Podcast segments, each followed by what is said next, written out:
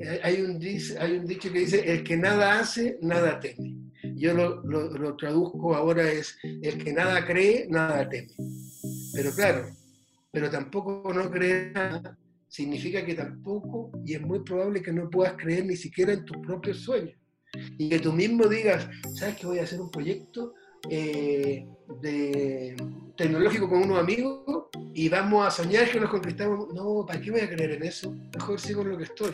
el que nada cree, nada teme.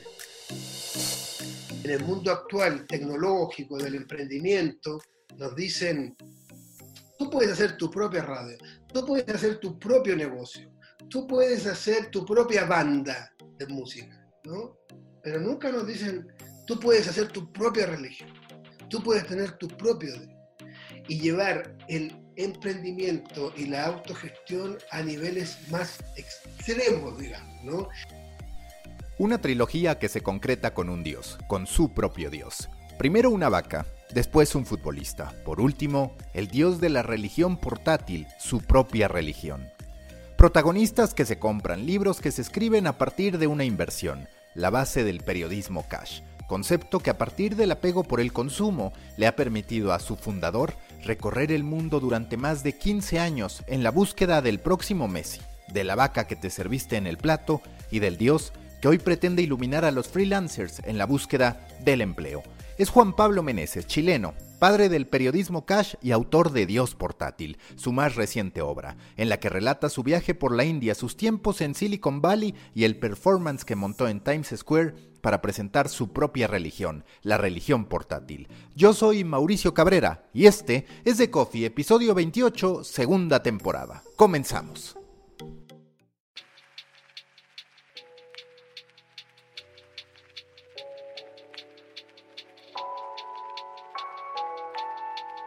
Alternativa como Vice, colombiano como El Tiempo, innovador como el Washington Post, ejecutivo como MSN. Aquí comienza The Coffee, grandes historias para grandes storytellers. Un podcast con el sabor de Storybaker por Mauricio Cabrera.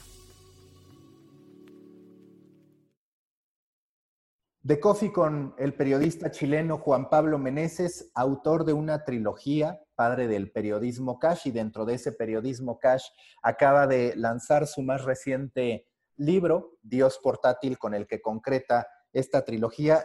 Juan Pablo, gracias por estar aquí por segunda vez. Primero estuviste en The Coffee Americano hace unas semanas, ahora te tengo aquí en The Coffee, pero es que más allá de que en el anterior podcast pudimos hablar de cualquier tipo de temas y de conflictos existenciales que vivimos quienes hemos sido parte de los medios de comunicación y los periodistas, ahora me parece que podremos dedicarnos a hablar de otro conflicto existencial, pero que ya no es de una industria, sino de los seres humanos o de cómo los seres humanos estamos readaptando nuestras creencias. ¿Cuál era para ti el principal objetivo detrás de publicar Dios Portátil? Vaya, más allá de terminar tu trilogía y que ya habías advertido los protagonistas que ibas a comprar, ¿cuál descubriste en el camino como tu gran objetivo al momento de ir narrando, de ir escribiendo Dios portátil? Sí, bueno, primero Mauricio, agradecerte esta invitación, esta nueva invitación.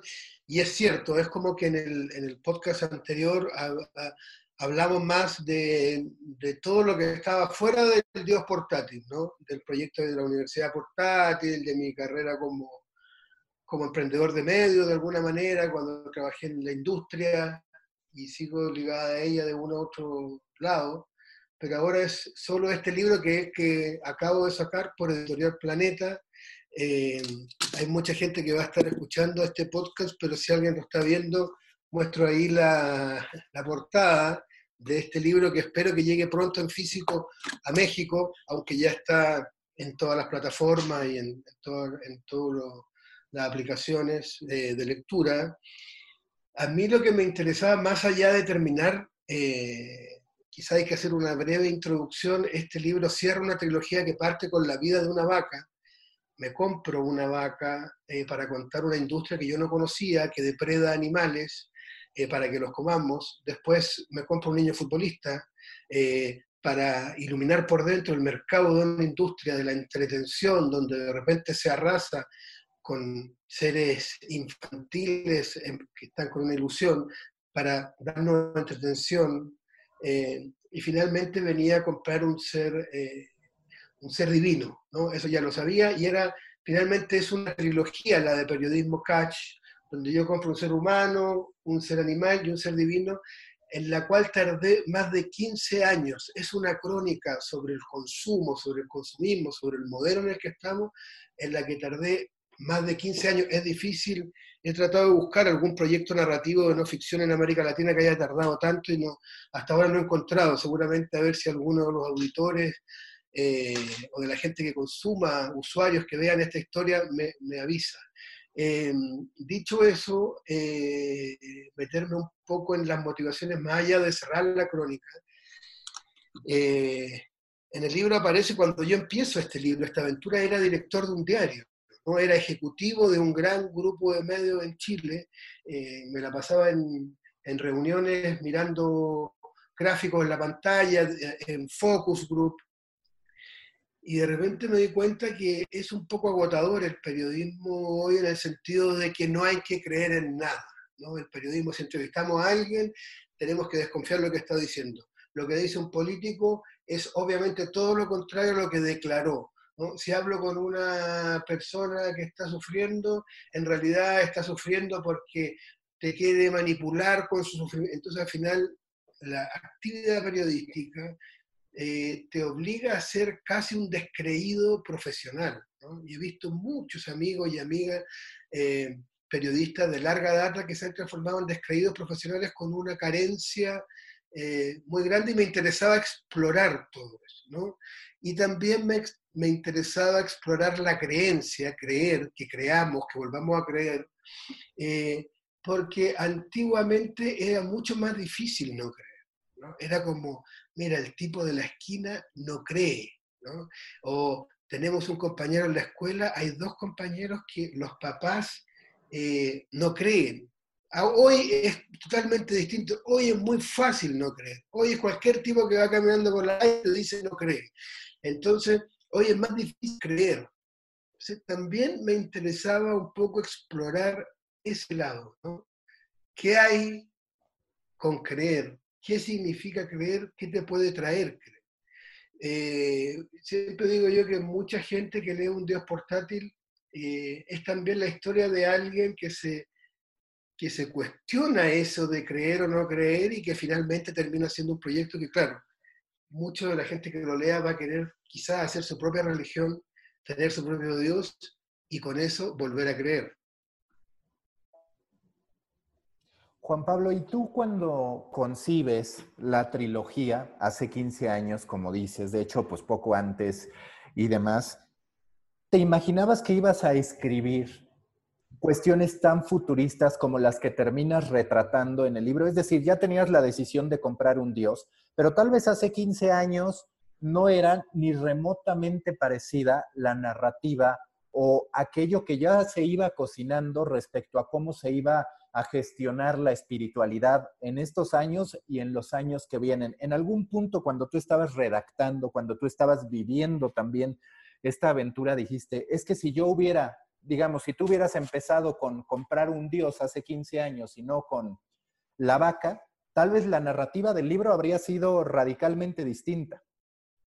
Claro, es un buen punto ese porque cuando todos los libros tratan, como te decía, explorar una industria, un mercado, mostrar cosas que no conocemos. Yo cuando me metí en el tema de las vacas no sabía que había peluqueros de vaca y entrevisté al peluquero de los toros de Mel Gibson porque, y él me decía que haciéndole un determinado peinado a mi vaca podía subir su precio en unos 25, 35 mil dólares en un concurso de belleza animal. Yo no sabía que en el mundo de los niños futbolistas vendían exámenes de ADN para que tú puedas saber en qué posición va a jugar tu hijo cuando, cuando llegue, ¿no? Si es que llega a triunfar algún. Todo termina siendo futurista en la medida que uno se mete en estos mercados. Ahora, ¿qué pasa con el tema de, de, este último libro, de, Un Dios portátil? Es que este libro está dividido en tres partes, ¿no? La primera es la búsqueda de este Dios, que ese, ese, esa es una búsqueda en la India, podríamos decir que estamos hablando de todo lo que es eh, el mundo premoderno, ¿no? Es como las creencias en cualquier cosa, los, eh, multidioses, eh, mucha gente me habla de los dioses, no sé qué, es como muy en el pasado. La India en muchos aspectos vive muy pegada en el pasado. Y de ahí pasamos a la segunda parte del libro, que es la parte más larga además, que transcurre en Silicon Valley. Eh, ¿Y por qué pasa ahí? Porque mm, yo había escuchado muy al pasar en algún momento, quizás mientras presentaba niños futbolistas, sin todavía pensar en viajar a la India, que había un tema de espiritualidad muy fuerte en Silicon Valley. Yo no sabía, lo había escuchado, después lo fui atando cabos. Eh, cuando yo vuelvo de la India, después de haberme comprado un dios, que podemos después hablar un poco adelante, más adelante cómo es que se compra un dios, cómo se habla, cómo se negocia y todo eso. Pero, claro, renuncié al diario y termino postulando a un programa en la Universidad de Stanford que finalmente quedé. Yo repito una y mil veces que no me encomendé a mi Dios para quedar, que fue una cosa fortuita, elegían un periodista de Latinoamérica, me eligieron a mí. Yo no le dije a mi Dios que me hiciera ese milagro, pero fue casi un milagro porque terminé viviendo en el corazón de Silicon Valley. Y ahí me di cuenta que, eh, que era lo que justo necesitaba para mi historia, ¿no? porque mi historia podría haber terminado cuando yo compraba el Dios en la India, termina el libro, termina la trilogía, me saco de encima todo este proyecto pero termino viviendo en Silicon Valley donde además, cuando yo cuento que tengo un Dios, me piden en, el, eh, en esta beca incluía que yo podía tomar clases en distintas facultades de Stanford y entré a la escuela de negocios. Yo pensando en hacer una crónica de los futuros dueños del mundo, ya dueños del mundo, porque ahí nacen muchas aplicaciones. Y cuando le digo al, al profesor que, que, tengo una religión y que quiero hacer, diseñar una iglesia, él me dice, ah, oh, es todo muy normal, es como que yo hubiera dicho, quiero hacer un negocio de pan, quiero poner un, carro de tortilla, era como quiero diseñar una iglesia para, para, mi Dios, ¿no? Y ahí me empiezo a dar cuenta que es tan normal porque es una cosa que ya se está viviendo. El ingeniero de Uber que está a cargo de todos los autos sin conductor, Lewandowski, él está diseñando su propia iglesia, su propio Dios de inteligencia artificial. Tiene un, libro eh, que es una especie de Biblia que se llama El Manual. Microsoft hace más de 10 años tiene una empresa pequeña, eh, pequeña comparada con Microsoft, igual es una empresa muy grande, pero que está enfocada en diseñar templos de realidad virtual, bautismos a distancia. Yo hablé con un, con un, con un eh, encargado de hacer bautismo a distancia y él me explicaba que para que yo pudiera hacer bautismo en mi religión tenía que funcionar de tal manera, de tal manera.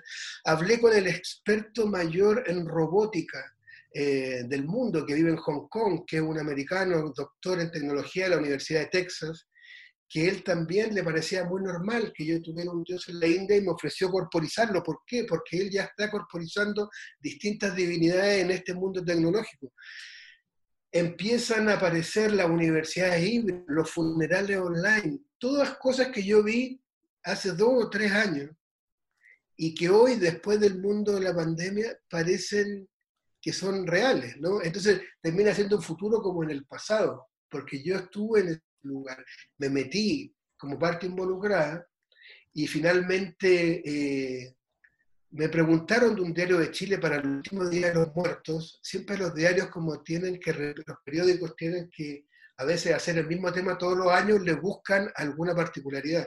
Y este año es preguntar a algunas personas relevantes, entre comillas, ¿cómo quieres que sea tu funeral? Imagínate la pregunta para hacer una pauta para el Día de los Muertos. Y yo dije, hace seis meses, siete meses, ocho meses, ¿ya?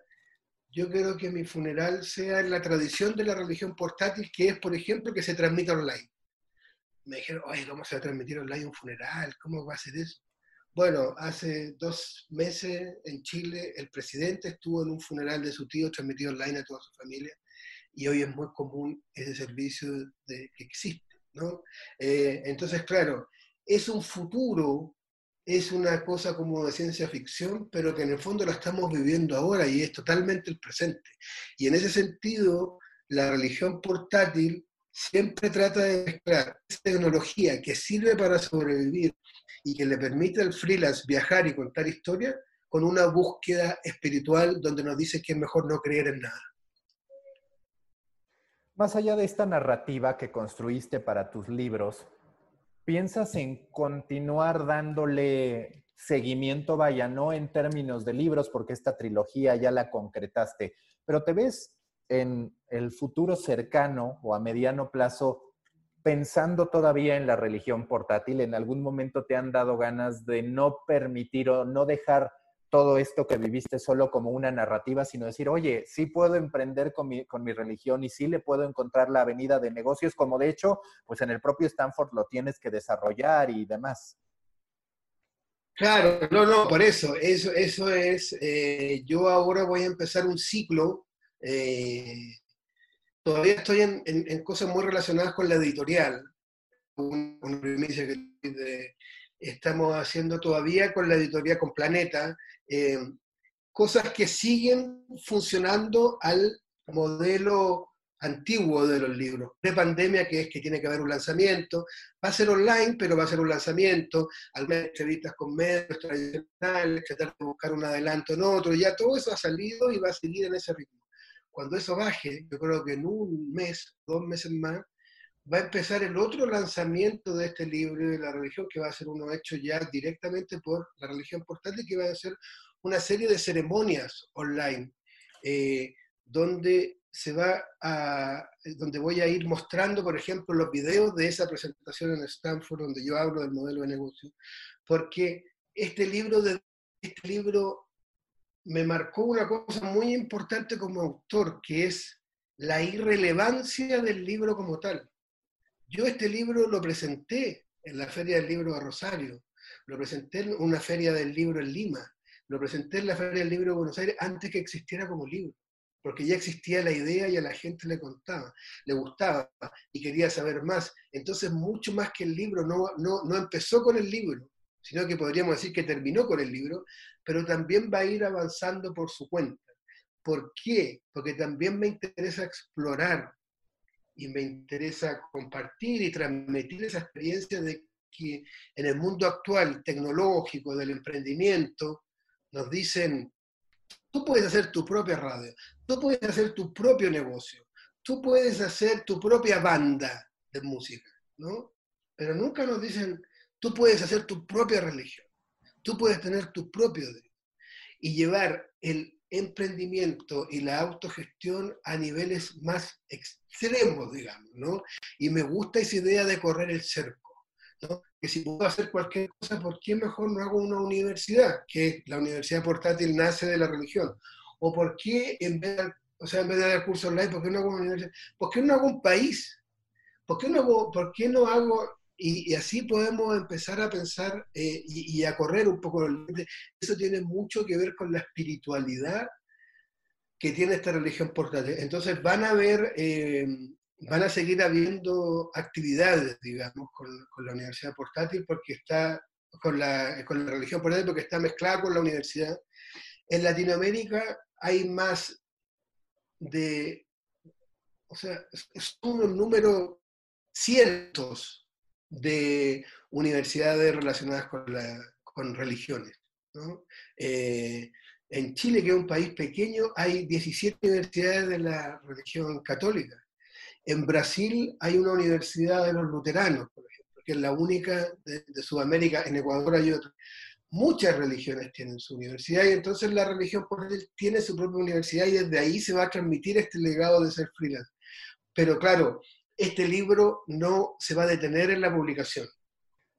Cuando evalúas todo lo que has vivido y cómo estuviste ahora en contacto con la espiritualidad, yo mientras leía tu libro me quedaba pensando mucho en cómo, ok, está el Dios inteligencia artificial, pero también, y a ver tú qué opinas a ese respecto, cómo las redes sociales se han convertido en la fe de muchos a partir de qué? A partir de que vivimos con una conciencia de que si nosotros hacemos un contenido, esa fuerza divina llamada tecnología nos va a convertir en personas relevantes. Y no sé si en este caso es una fe positiva o negativa, pero hoy cualquier cantidad de personas a nivel mundial está pensando en cómo convertirse en la próxima gran figura abrazado por esa divinidad que son las plataformas tecnológicas para poder llegar a ser influencer, para poder ser una persona relevante. Sí, es muy interesante ese punto porque por lo menos a mí como autor siempre me ha parecido importante que el lector decida si es positivo o si es negativo. En el libro Niños Futbolistas, por ejemplo, el padre de Neymar dice, yo soy el padre de Neymar de la puerta para adentro de la casa, de la puerta para afuera, soy el representante de Neymar. Y cuando yo cuento esto, la mitad de la gente dice, oye, qué tipo desgraciado, y la otra mitad dice, obviamente, porque él va a ser el que mejor lo puede manejar. Entonces, cuando yo digo que cada uno haga su religión, que cada uno pueda diseñar y tener el algoritmo de su propio Dios, mucha gente va a decir, qué locura, que fin del mundo, otra gente va a decir, uy, obvio, puede ser un, buen camino. Eh, siempre trato de que estos mismos elementos, o sea, me interesa el autor que abre temas más que que los cierra. ¿no?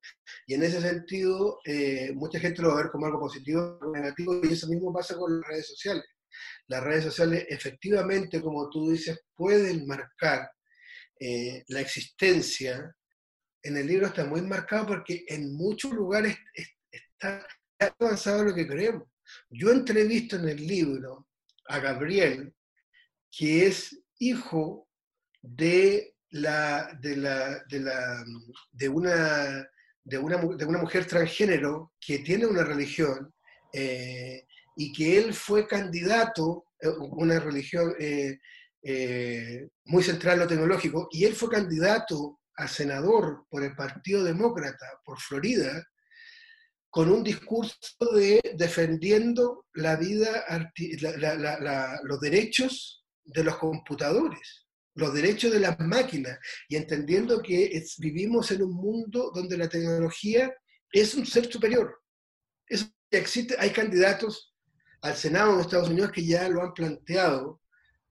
él no ganó, obviamente, pero me refiero, es planteado como la tecnología como un ser, eh, como un ser superior en el cual nos va a, eh, nos va a permitir, además, él, este mismo candidato a senador está postulado para irse a vivir a Marte el día que vaya a una misión, eh, que de repente contrasta con muchas cosas que todavía vivimos la espiritualidad en Latinoamérica de una manera mucho más tradicional y aferrada a, creencias que, podrían ser eh, más antiguas, ¿no?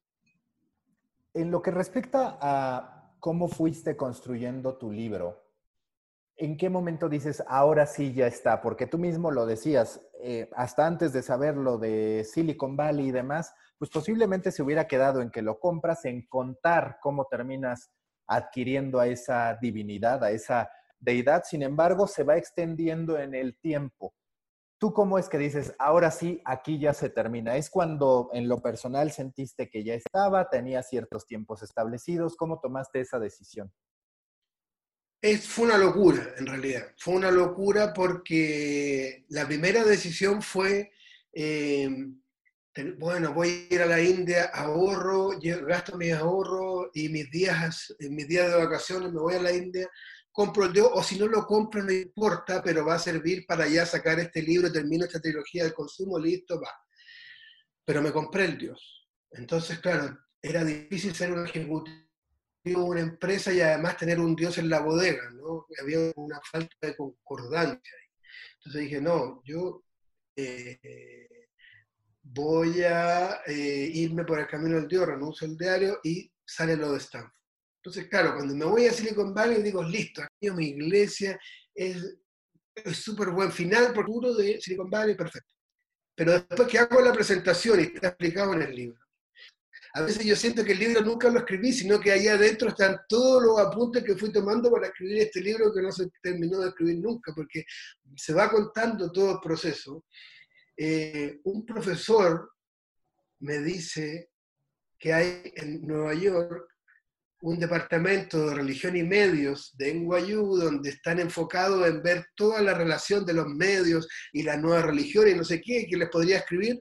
Y claro, termino yéndome a vivir a Nueva York con el dúo en la maleta eh, en, una oficina en Manhattan y, y la religión en, eh, en, Times Square. Entonces ya el libro siguió creciendo mucho más y de repente cuando lanzo la religión en Times Square y sale hasta en un diario eh, que se va a lanzar la religión, dije, uy, perfecto, este es el final, ya, no fue la India, no fue volver al diario, que estuve en el Amazonas presentando la religión, terminé en París, en, España, entonces también eso es como el evangelio que va creciendo, cómo lo vamos a detener, cómo lo vamos a dejar fuera, digamos, ¿no?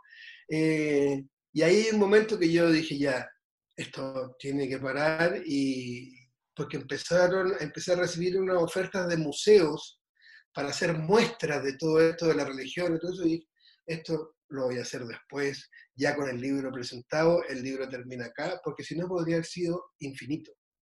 ¿Te parece que con esto vaya, tú estás viviendo una etapa que va a ser la constante en materia de generación de libros de no ficción, donde el libro es apenas uno de los puntos de parada, digamos, uno de los destinos hacia los que va una idea, porque pues cada vez vemos más libros que terminan derivando en cursos, que terminan derivando en exposiciones y demás. Es decir, como periodista narrativo, tú ya concibes que no solo narras tu historia a través de la voz o de lo escrito, sino que también hay una serie de elementos que se han sumado a la naturaleza de ser un periodista narrativo? Sí, es, un buen punto porque en realidad yo fui dando cuenta, especialmente este libro, mientras lo hacía, esta multiplataformidad, digamos, por decir una palabra eh, ridícula, del libro, ¿no? O sea, cuando me toca, cuando me invitan a una feria del libro a presentar un libro que no existe, el taxista me lleva del aeropuerto al hotel, es un taxista eh, contratado por la editorial y me dice, ¿cómo, ¿cuándo va a, usted a la feria? Así que bueno, y desde, desde fuera, así, y cuándo presentar su libro? es que mi libro todavía no existe, pero igual lo va a presentar el sábado. Es como, ¿qué mundo es? Pero, eh, claro, incluso muchas de las, me empiezan a hacer muchas entrevistas yo en el libro destaco varias, pero me hicieron incluso muchas más. Y en esas entrevistas yo voy diciendo, oye, pero este libro no ha salido. Te recuerdo que hay, una, hay un diario en Chile eh, que solía entrevistar a escritores que nunca me, entrevistó en mis otros libros que habían salido y la primera entrevista que me hizo fue este libro que no existía, ¿no? Porque en realidad daba el mismo. Y sigue dando lo mismo. Y el libro termina siendo, en este caso, libros artísticos que muestran un proceso que ya se vivió, que ya existió y que ya sucedió. Y el día de mañana ya me llegó desde Perú un mini documental que se hizo con animación acerca de las dos primeras páginas del libro. Un mini documental espectacular que a mí me gustaría proyectarlo en una sala y si empiezo a hacer el lanzamiento voy a tratar de... Va a seguir creciendo va a seguir creciendo porque el libro es más que nada una ilusión en la cual la lectura pasa a, a tener distintas capas y, donde también cada uno va dando su propio libro. De lo que tú percibes de el periodismo, tú digamos has trabajado en las dos dinámicas, la del periodismo narrativo, que es digamos tu especialidad o por lo que más se te conoce, pero también has estado ligados a medios que viven con la presión cotidiana y demás. Ante este boom del Dios llamado tecnología y ante esta, este avance que sin duda va reduciendo en sus tareas a los, a los seres humanos o sustituyéndolos, ¿tú ves que el periodismo narrativo va a experimentar una próxima oleada, una próximo, un próximo furor en términos de no solamente lo que se puede hacer, sino lo que se tiene que hacer para tener un espacio en medio de tantas historias y de tanto empate técnico entre todos los que quieren contar algo? Claro, mira, a mí lo que me, o sea, un convencido lo importa es el contenido, me interesa el contenido. Y en, el, y, en el, y en la función de desarrollar buen contenido hoy, los medios tradicionales están totalmente fuera, porque no tienen cómo hacerlo, eh, no tienen cómo desarrollarlo.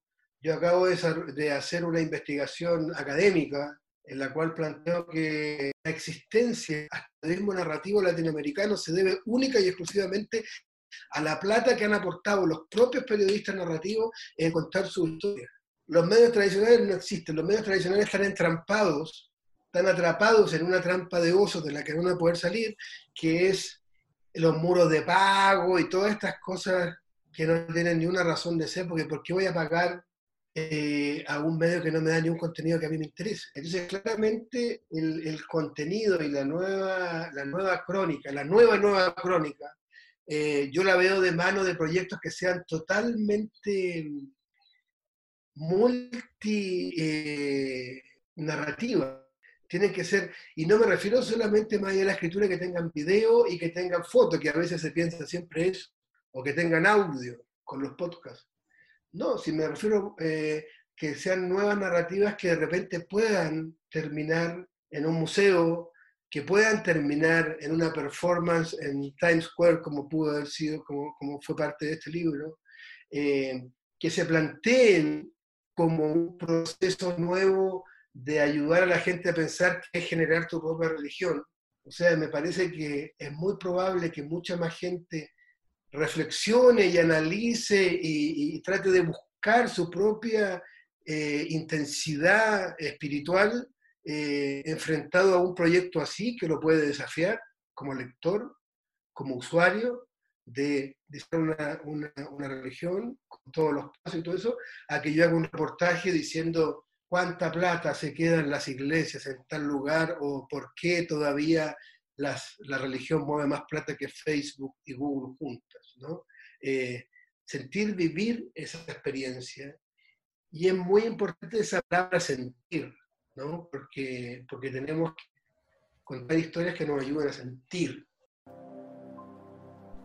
Storybakers, antes de continuar con este episodio, quiero invitarlos a suscribirse a The Muffin, el newsletter en el que semana a semana analizo las tendencias y noticias más relevantes de los medios, el marketing y la creación de contenidos. Si quieren ser parte de una comunidad de más de 3.000 periodistas, emprendedores, storytellers, creadores de contenido, marketeros y empresarios, suscríbanse a The Muffin, storybaker.co, diagonal de, guion medio muffin storybaker.co diagonal de guion medio muffin. Si se les hace más fácil, les dejo la liga en la sinopsis de este episodio. The Muffin, panquecillo rico en nutrientes para su cerebro. Un producto de Storybaker. Continuamos con The Coffee.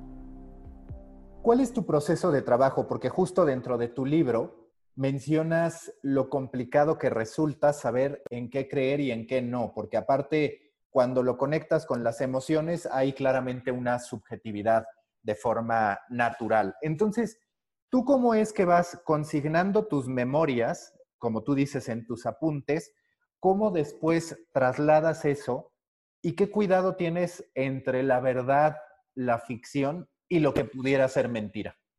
Sí, bueno, eh, yo trato, yo tomo apuntes, grabo, saco fotos en términos, los, mucho, los términos más técnicos posibles, hago todo esa parte, incluso este libro está explicado ahí, yo intento explorar y siento que me funcionó bastante bien, que es un registro nuevo, que es la memoria auditiva, ¿no? Cuando estoy en la India, bajo siempre, viajo a la India escuchando siempre un disco es un disco de los Beatles, el disco blanco que ellos grabaron en la India, y lo escucho, lo escucho, lo escucho, escucho, lo escucho, porque tengo la idea de que cuando vuelva a escribir el libro y lo vuelva a escuchar, me van a aparecer imágenes que no van a estar ni en la foto, ni en la grabación, ni en el papel, que van a ser de sensaciones.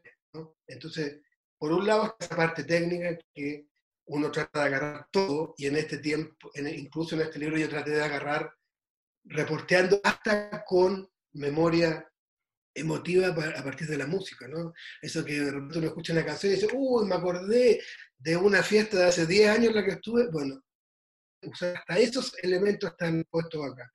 Pero por otro lado está el tema de además creer y enfrentado a una fuente. Te cruzas con gente que creer le ha cambiado la vida y esta persona que te dice yo te estoy vendiendo a este Dios, acelero a fondo y le creo. Voy, voy a seguir para adelante. Pensaba que creer significaba que después a la vuelta iba a terminar viviendo en Silicon Valley, que después me iba a, ir, a estar viviendo en Nueva York, que iba a hacer una gira por Europa y Latinoamérica esta religión, que ahora iba a tener este libro, que iba a haber una religión funcionar, que de esa religión iba a salir la universidad portátil, no sabía nada de eso cuando decidí creer, sino que era, creo en esta historia o no creo. Eh, entonces, en ese sentido, siento que muchas veces creer nos va a permitir hacer ese cambio. Eh, hay un, dicho que dice, el que nada hace, nada teme. Yo lo, traduzco ahora es, el que nada cree, nada teme. Pero claro, pero tampoco no creer significa que tampoco, y es muy probable que no puedas creer ni siquiera en tus propios sueños.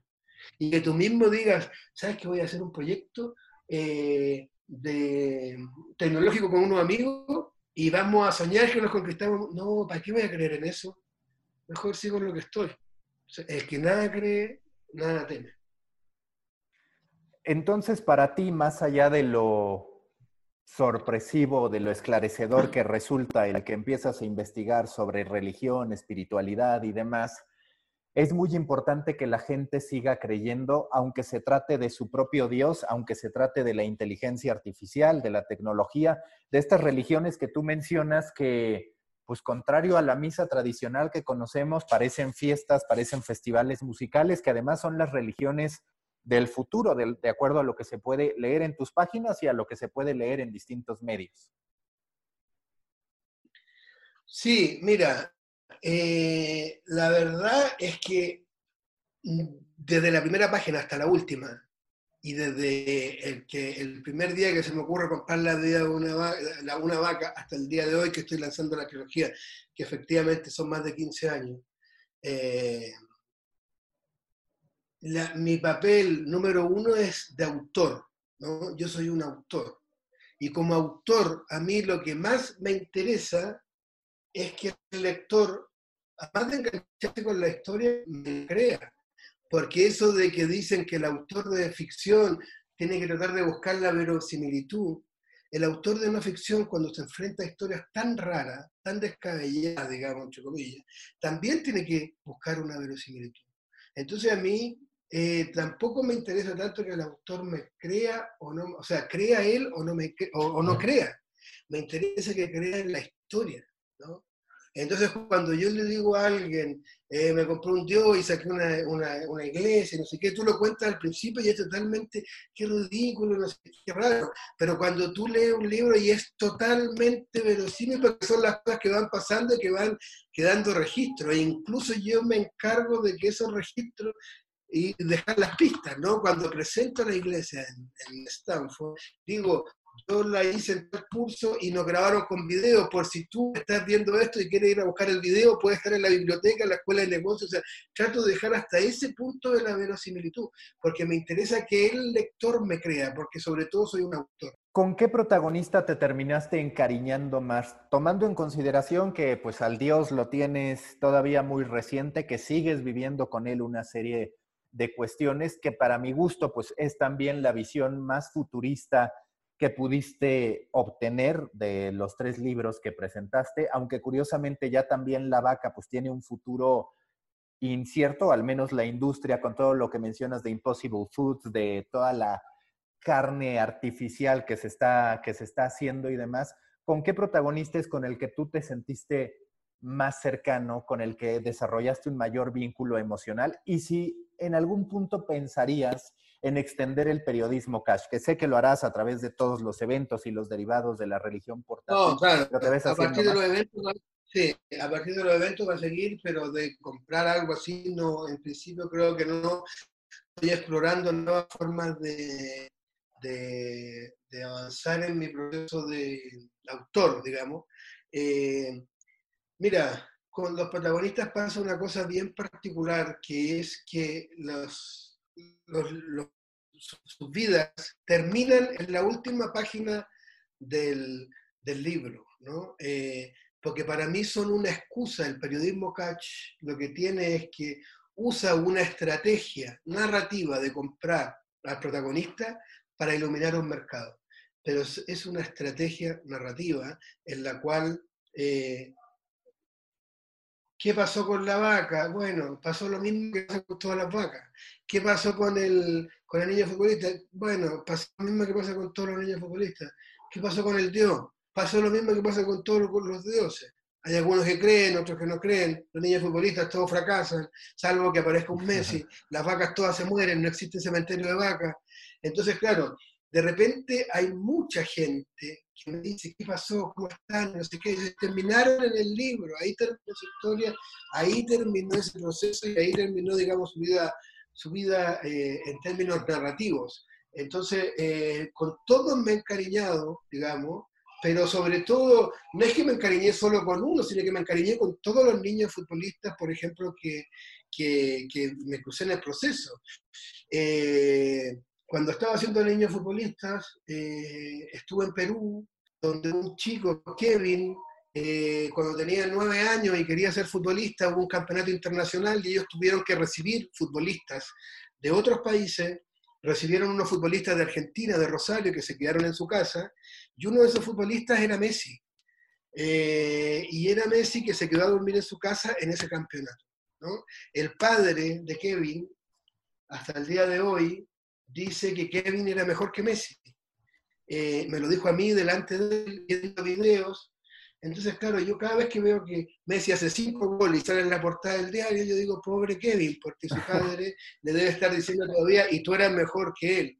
¿no? Entonces, uno no es que se encariñe con, con, con un solo con el protagonista, ¿no? Eh, sino que eh, todos los lectores entendamos cómo son los niños futbolistas, entendamos la vida que tienen las vacas y entendamos eh, cuál es nuestra relación con la espiritualidad, con creer y con nuestro propio Dios. A mí mucha gente católica ferviente me ha dicho, eh, ¿dónde está tu Dios? Muéstramelo. Y cuando yo le digo lo mismo, ¿y dónde está el tuyo?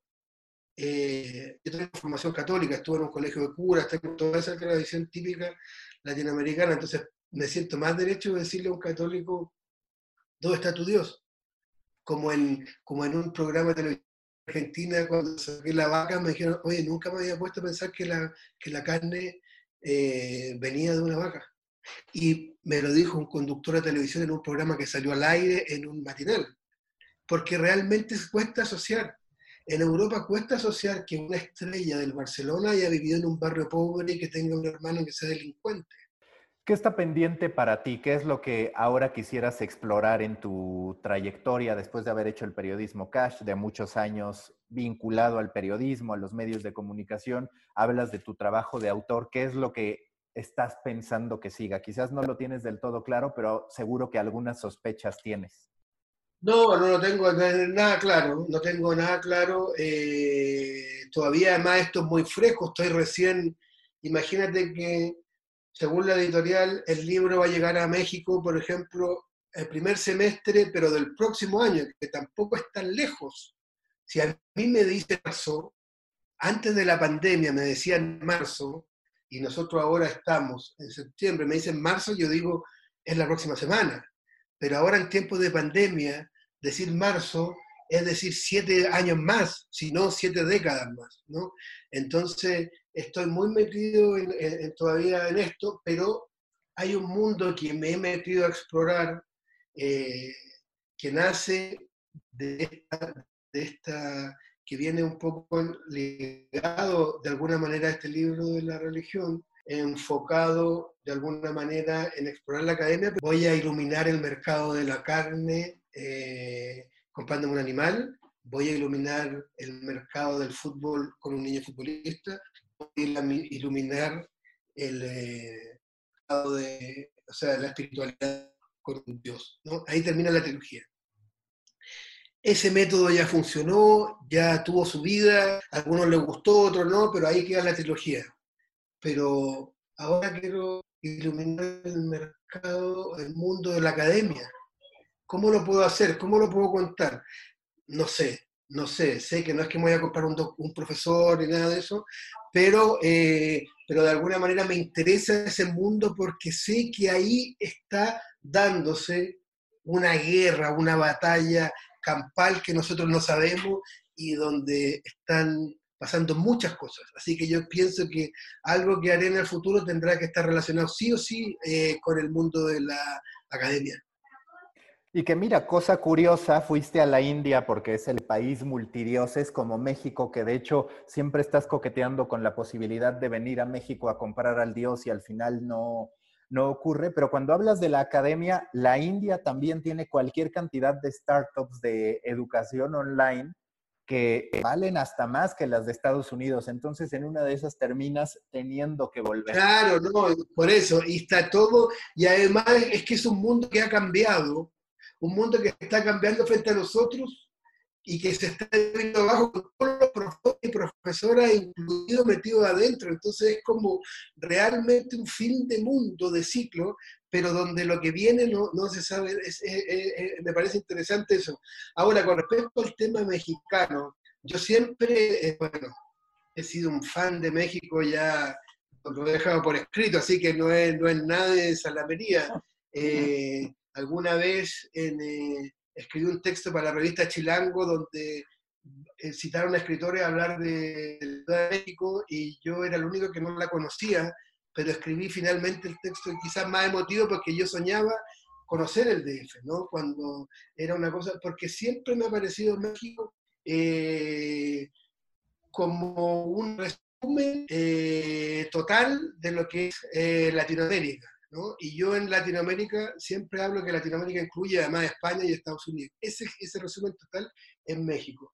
Y en México, en esta búsqueda del Dios y, el, y, este, que aparece en el libro y que siempre está este coqueteo, me dijeron una cosa muy importante y que es muy latinoamericana y que tiene que ver mucho con la espiritualidad latinoamericana, que no lo vi en Estados Unidos y no lo vi en otros lugares, que es como en Latinoamérica a veces le pedimos a figuras religiosas, eh, educación digna, uy, entonces voy a prender una velita a la Virgen para que mi hijo pueda tener una buena educación, o a ver si me sale una casa, bueno, entonces le voy a pedir a mi santo a ver si me puede salir una casa, una, especie de seguridad social, y es muy interesante ese punto, porque también el libro permite ver cómo cosas que nos parecen tan normales de la religión responden a, otros eh, intereses que tienen que ver con el ser humano.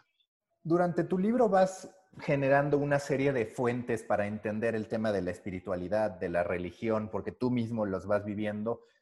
¿Qué documentos o qué fuentes le recomendarías a la gente que se quede con la duda de saber más sobre lo que viene en términos del futuro de la espiritualidad, que esté disponible en digital o que esté de fácil acceso, que creas que le puede ayudar a entender todo lo que está ocurriendo a ese respecto?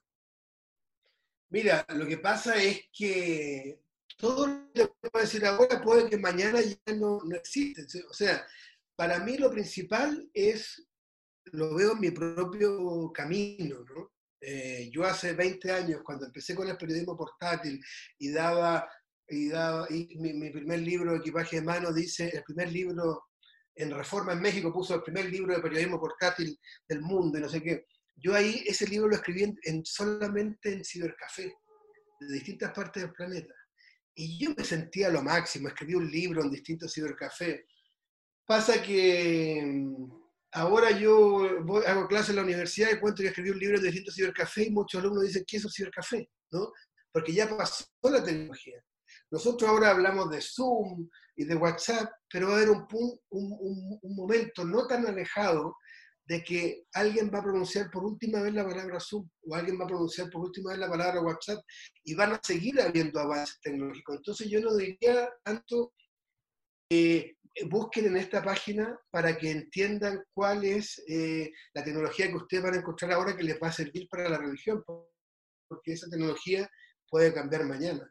Lo que trataría de entender, y que eso es lo que van a encontrar en un Dios portátil, precisamente, es entender cómo la tecnología y cómo los avances tecnológicos, cuando una visión, puede ser de negocios, como a Microsoft, cuando una visión puede ser de emprendedor, como el tipo de Uber que quiere hacer su Dios artificial. Me refiero a Microsoft porque tiene su empresa eh, eh, de, bautismo y de, realidad virtual. O como alguien cuando, en el caso mío, tiene la visión de contar una historia, hasta el mundo de las religiones sirve.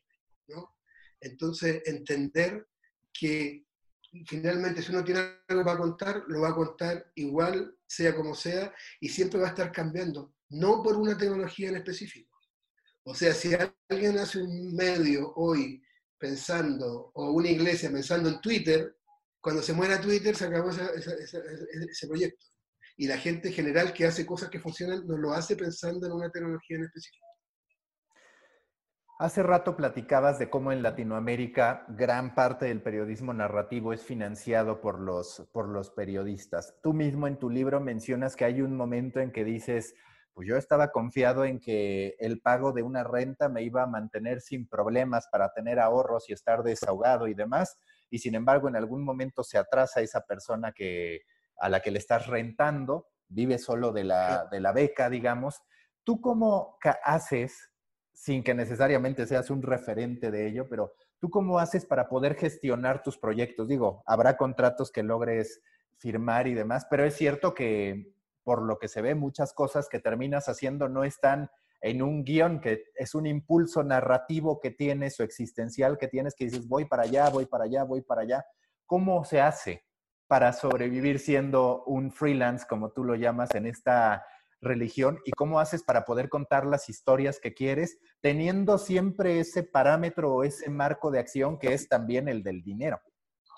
Sí, mira, y creo que una buena pregunta como para ir cerrando y tiene que ver con el tema de precisamente creer y que una de las cosas que yo, que transmite el tema de la religión portátil y que transmite el libro. Si te gusta una historia, cree en ella. Eso es lo, básico. Yo eh, me enganché con una historia hace 15 años y la estoy terminando ahora. No importa cuánto te demore, si tú crees en la historia, no te va a ser tan difícil que de repente tú mismo la puedas autogestionar o que te puedas conseguir un financiamiento o que busques la manera de que otra persona te la publique. Da lo mismo lo que puedas hacer, que tú crees en eso. Los vendedores lo tienen mucho más claro. Dicen, la manera más fácil de vender algo es cuando tú crees en lo que estás vendiendo. Yo eso lo trato de llevar al autor y digo, la manera más fácil de que tú escribas una historia es que tú creas en ella. Y en el fondo un Dios portátil trata de transmitir eso, la historia de alguien que creyó en una historia y siguió con ella, pase lo que pase, a veces con más recursos, otras veces cortísimo de plata, pero seguía la historia y seguía la historia porque por algo uno creía en la historia, porque iba a funcionar y porque finalmente es lo que uno piensa que funcionó, ¿no? Entonces, ese podría ser una suerte de consejo, que a mí no me gusta dar consejos, pero enseñanzas, tampoco me gusta dar enseñanzas, pero que se puede sacar del libro. Oye, Juan Pablo, para terminar, ¿cómo la gente se puede convertir en devota, en feligres de la religión portátil? Sí, mira, nosotros, eh, eh, la, religión tiene una página que se lanza, que está en el libro, que se llama portablereligion.org, eh, y ahí salen algunas noticias, una página de Facebook, pero esa página, que es, no la hemos querido tocar, la misma página que se lanzó el día que se lanzó la religión, la gente se está inscribiendo y todo eso, pero como te decía yo en un momento, apenas pase este mes del lanzamiento tradicional, digamos, de la editorial, se va a actualizar esa página y va a empezar las ceremonias por distintos lugares donde espero que tú estés en alguna de ellas participando directamente y las vamos a hacer por países, ¿no? Vamos a hacer una ceremonia para México, otra ceremonia para Argentina, otra ceremonia para España. Eh, y, y, de qué se trata la ceremonia? Contar cómo fue este proyecto y ayudar para el que quiera, para la que quiera, a entrar en un mundo de creer en la historia hasta el punto de que yo se puede un día ocurrir una historia tan rara como comprarse un Dios, pero que se termine resultando. Sabes que mucha gente me ha escrito y me ha dicho, oye, siempre me gustó esa historia que tú contabas y que daba entrevistas, pero nunca creí que la fuera a hacer. ¿Cómo? Eh, me parece que puede iluminar a alguna gente a hacerse seguidor de sus propias historias, que es un poco lo que pretende este credo, este credo de los freelance, como le digo yo. Oye, Juan Pablo, pues muchísimas gracias y ojalá podamos, además de vernos en alguna de las ceremonias de la religión portátil, hablar cuando lances tu próximo libro. Eh, sería un gusto. Todavía no está ni cocinándose, pero... No, no. Hay algunos, estamos prendiendo el fuego, varios fuegos al mismo tiempo, vamos a ver cuál, cuál cruje. Pero este libro todavía está muy nuevo, ni siquiera ha llegado a México, ya va a llegar. Y además ya empieza a tener eh, vida propia, ¿no? Te digo vida propia porque uno no controla algunas cosas. Ya llamaron, ya escribieron, contactaron de Francia para, para una posible traducción de la trilogía completa Francia en poco tiempo. Y, eh, y esta semana nos contactaron de la fundación de la, de la Academia de la Lengua eh, y me tocó escribir sobre la palabra portátil, porque a partir de este libro la palabra portátil suma una nueva acepción, que es portátil el que pertenece o cree en la religión portátil. No ha llegado al diccionario de la Academia, pero ya esto es un primer avance. ¿Quién dice el día de mañana no termina llegando al diccionario de la Real Academia? Y eso sería parte de esta misma historia que va a seguir y va a seguir más allá del libro. Gracias a ti, Mauricio. Como siempre, estamos en contacto. Listo, muchas gracias. Chao.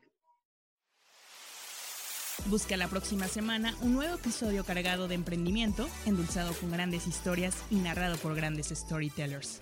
Suscríbete a The Coffee, un podcast de storytellers para storytellers, un producto de Storybaker por Mauricio Cabrera.